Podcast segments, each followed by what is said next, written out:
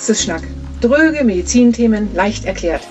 Ein Podcast aus der Praxis für alle, die gerne mal verstehen möchten. Von Bettina Steinfeld-Klausen, leidenschaftliche Heilpraktikerin in Tostedt und meine langjährige Kollegin und Freundin, die über ein riesiges Wissen verfügt, das sie ganzheitlich mit Klugheit und Augenmaß zum Einsatz bringt. Und Katrin Frahm, Kollegin und Freundin, Heilpraktikerin in Buxtehude.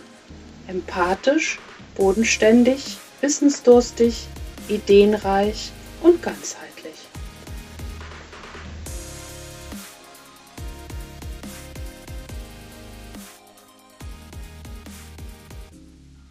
Hey Bettina, sage mal Hämopyrolactamurie so schnell du kannst. Hämopyrolactamurie. Ging immer noch nicht so gut, ne? Hämopyrolactamurie. Tolles Wort. Kryptopyrolurie habe ich noch. Jetzt bist du dran. Hm. Kryptopyrolurie. Geht ja eigentlich ganz gut, aber das sind echt unaussprechliche Worte.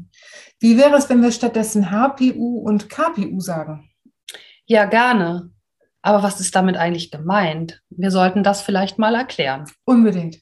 Also hinter diesen beiden Begriffen verbirgt sich nämlich eine Stoffwechselstörung. Genauer gesagt, eine Störung in der Herstellung von HEM, also dem HEM-Synthese-Stoffwechsel. Und HEM ist ein eisengebundenes Molekül. Es ist wichtig für das richtige Funktionieren vieler Eiweiße im Körper, zum Beispiel wie dem Hämoglobin, für den Sauerstofftransport im Blut. Hämoglobin, das ist doch dieser eine Wert, den man im Blutbild ganz oft misst. Und das ist dieser sogenannte HB-Wert. Und wenn der richtig im Keller ist, spricht das für einen Eisenmangel. Ja, genau. Aber das erklärt noch nicht die Störung. Ich erkläre das mal mit einfachen Bildern. Oh ja. Wenn in einer Fabrik ein Produkt hergestellt wird, entsteht dabei oft Abfall. Mhm. Und so ist es auch in unserem Körper. Im Fall der Herstellung von Hämoglobin entstehen auch Abfallprodukte. Und wenn viel Abfall entsteht, hat die Fabrik ein Problem. Mhm. Oder eben auch unser Körper. Ein bisschen Abfall entsteht bei jedem Menschen. Das ist okay so. Aber bei manchen Menschen entsteht bei dieser Ham-Produktionsstraße so viel Abfall, dass es ein Problem gibt. Ich gebe diesen Abfall mal den Namen HPL-Komplex. Und diese HPL-Komplexe entziehen dem Körper nun wichtige Baumaterialien, die an anderen Stellen fehlen, nämlich Vitamin B6, Zink und Mangan. Diese Komplexe, diese HPL-Komplexe werden übrigens im Urin ausgeschieden und dann kann man sie dort labortechnisch nachweisen. Genau, und das ist nämlich auch der Weg, mit dem man es im Labor dann untersuchen lässt. Aber du hast gerade etwas ganz, ganz Wichtiges gesagt, nämlich die HPL-Komplexe entziehen dem Körper Vitamin B6, Zink und Mangan. Und das sind Baumaterialien, die unser Körper ganz dringend für unglaublich viele Dinge braucht. Vitamin B6 ist nämlich an ganz vielen Prozessen im Körper beteiligt, zum Beispiel dem Kohlenhydrat- und dem Fettstoffwechsel. Zink lässt uns zum Beispiel Infektionen leichter überstehen und Mangan ist wichtig für den Zuckerstoffwechsel, für die Darmfunktion und auch für die Bildung des Knorpelgewebes, also für Gelenkflächen, Sehnen und Bänder. Hm. Auch darunter kann sich ja jetzt nicht jeder etwas vorstellen. Aber es gibt ja alle möglichen Gesundheitsbeschwerden, die durch solche Mängel verursacht werden. Lass uns doch mal aufzählen, auch wenn das ganz schön viele sind. Chronische Müdigkeit, Unterzuckerung, Störungen im Menstruationszyklus, Magen- und Darmbeschwerden. Und ich habe zu bieten Hautausschläge, Schwangerschaftsbeschwerden, Blutarmut, niedriger Blutdruck, Gelenkprobleme.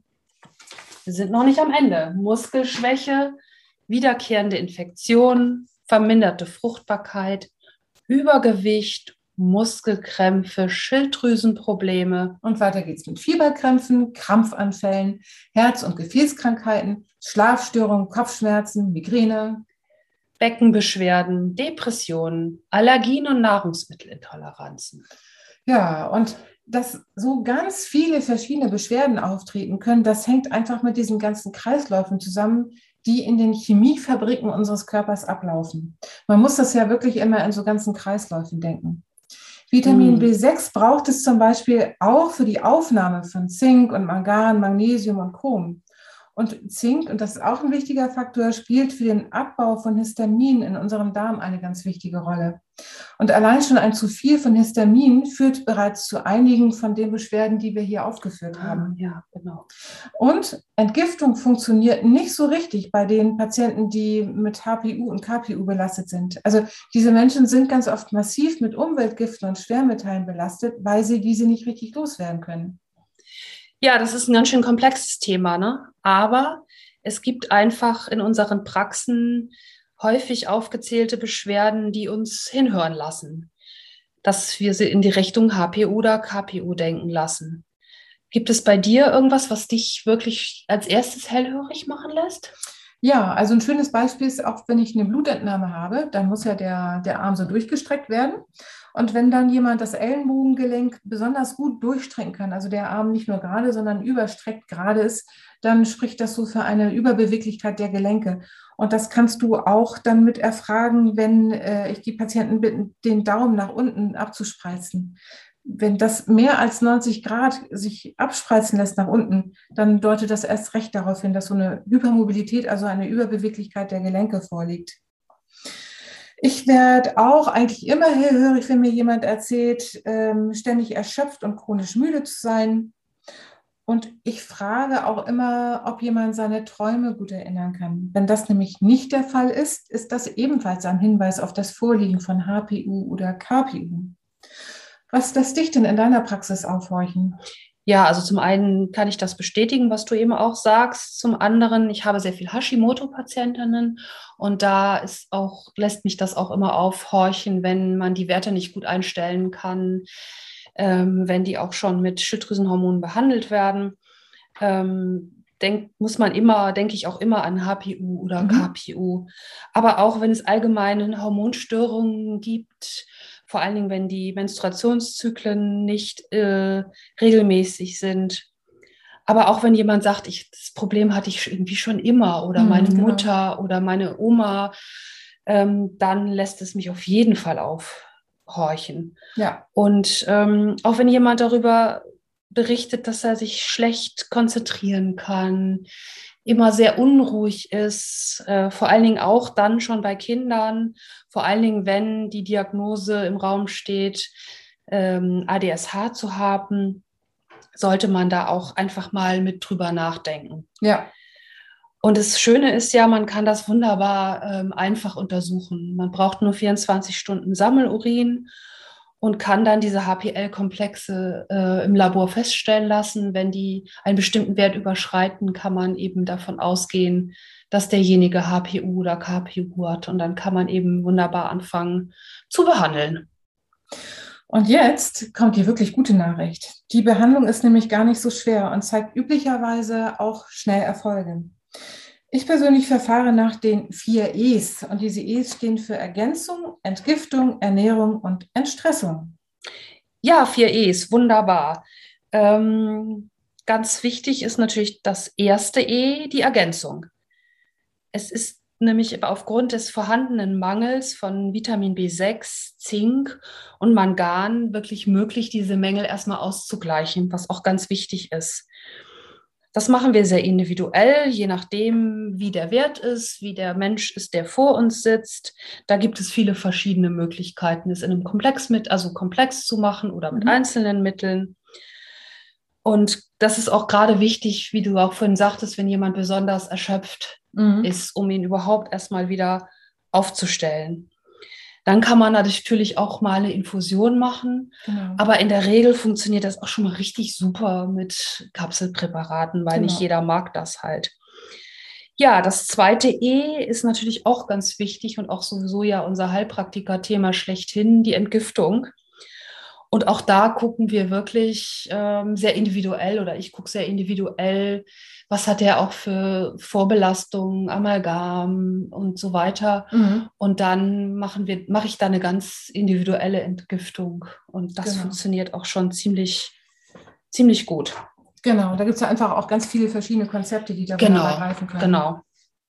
Ja, und dann kommt das E für Ernährung.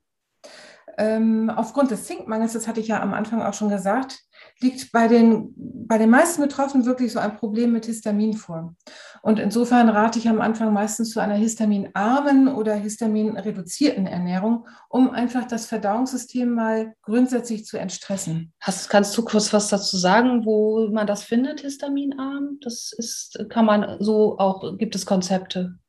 Ja, also da gibt es im Internet in Hülle und Fülle Informationen, welche Lebensmittel vor allen Dingen Histamin mhm. enthalten oder welche das Thema Histamin auch triggern. Eigentlich ist wirklich immer am besten dann im Internet da einfach ja, mal nachzuschauen. Okay. Es gibt so ein paar Klassiker, Tomaten fallen zum Beispiel mhm. drunter oder Tomatenmark, auch Rotwein gehört dazu, Schokolade gemeinerweise auch, Stimmt. aber auch in vielen anderen Lebensmitteln ja. ist Histamin mit drin. Ähm, ganz wichtig ist aber auch, all die vielen künstlichen Zusatzstoffe in der Nahrung zu meiden, also die ganzen E-Stoffe zum Beispiel, ne, diese mhm. ganzen E-Nummern, die man dann hat. Glutamat ist ein wichtiges Thema, was zu meiden ist. Süßstoffe wie auch Aspartam, weil all das einfach zusätzlich entgiftet werden muss. Unser Körper kennt das nicht von der Natur her, erfordert also eine zusätzliche Entgiftungsleistung und das bereitet unserem Körper in so einer Situation einfach Schwierigkeiten. Und darunter fällt auch das Thema Alkohol. Auch Alkohol ist zu meinen. Ja, dann haben wir auch das Thema Entstressung. Wir kennen den normalen Stress, aber es fällt auch vieles darunter, was wir uns erstmal nicht so denken. Und zwar ähm, Elektrosmog durch Handys, Bildschirmarbeit und Fernsehen. Ja, und weißt du, was die wirklich einfachste Maßnahme ist gegen Elektrosmog? Was meinst du, was ist wirklich das Einfachste, was man machen kann? Das WLAN ausschalten. Ja, genau. Aber vor allen Dingen nachts. Ja, genau. Es kommt eigentlich auch nachts drauf an. Ja, und das Handy ausmachen natürlich. Ja, und nicht nur auf Flugmodus, sondern das Handy wirklich ja. komplett ausmachen. Ja, klar. Und ich möchte auch gerne noch mal erklären, warum. Das erkläre ich in der Praxis auch mal gerne. Also nachts ist es einfach so, dass unser Nervensystem Pause braucht, weil in dieser Zeit all unsere Regenerations- und Reparaturprozesse laufen. Die werden nämlich durch einen bestimmten Teil unseres Nervensystems gesteuert, dem sogenannten Parasympathikus. Und Nerven arbeiten ja elektrisch oder mit elektrischen Impulsen. Genauso wie ja ein WLAN oder andere elektrische Felder auch elektrische Impulse geben. Niemand von uns hat es gerne, wenn ihm ständig in seine Arbeit hineingequasselt wird. Und auch unser Nervensystem nimmt das auf die Dauer übel, wenn dann ständig elektrische Impulse von außen hineingegeben werden, wie eben zum Beispiel durch das WLAN.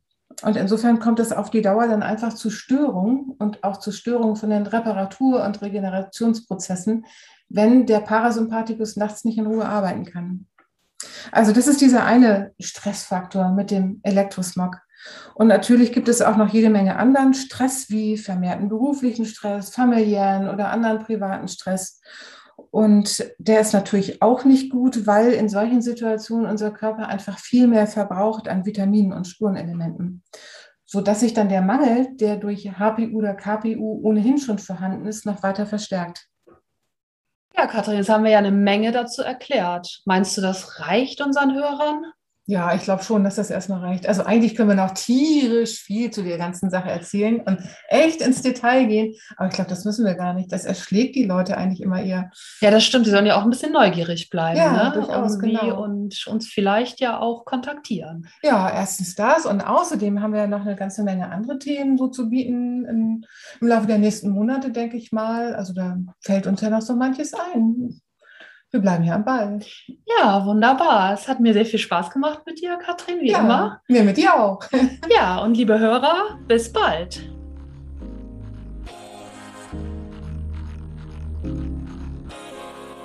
Der Podcast ersetzt keinen Besuch in der Arzt- oder Heilpraktikerpraxis. Verantwortlich für den Inhalt sind Bettina Steinfert-Klausen, www.heilpraktikerin-toschstedt.de und Katrin Frahm, www.naturheilpraxis-katrin-frahm.de. Das Impressum finden Sie auf diesen beiden Homepages. Die Hintergrundmusik Supercharged ist von Jonas Frahm.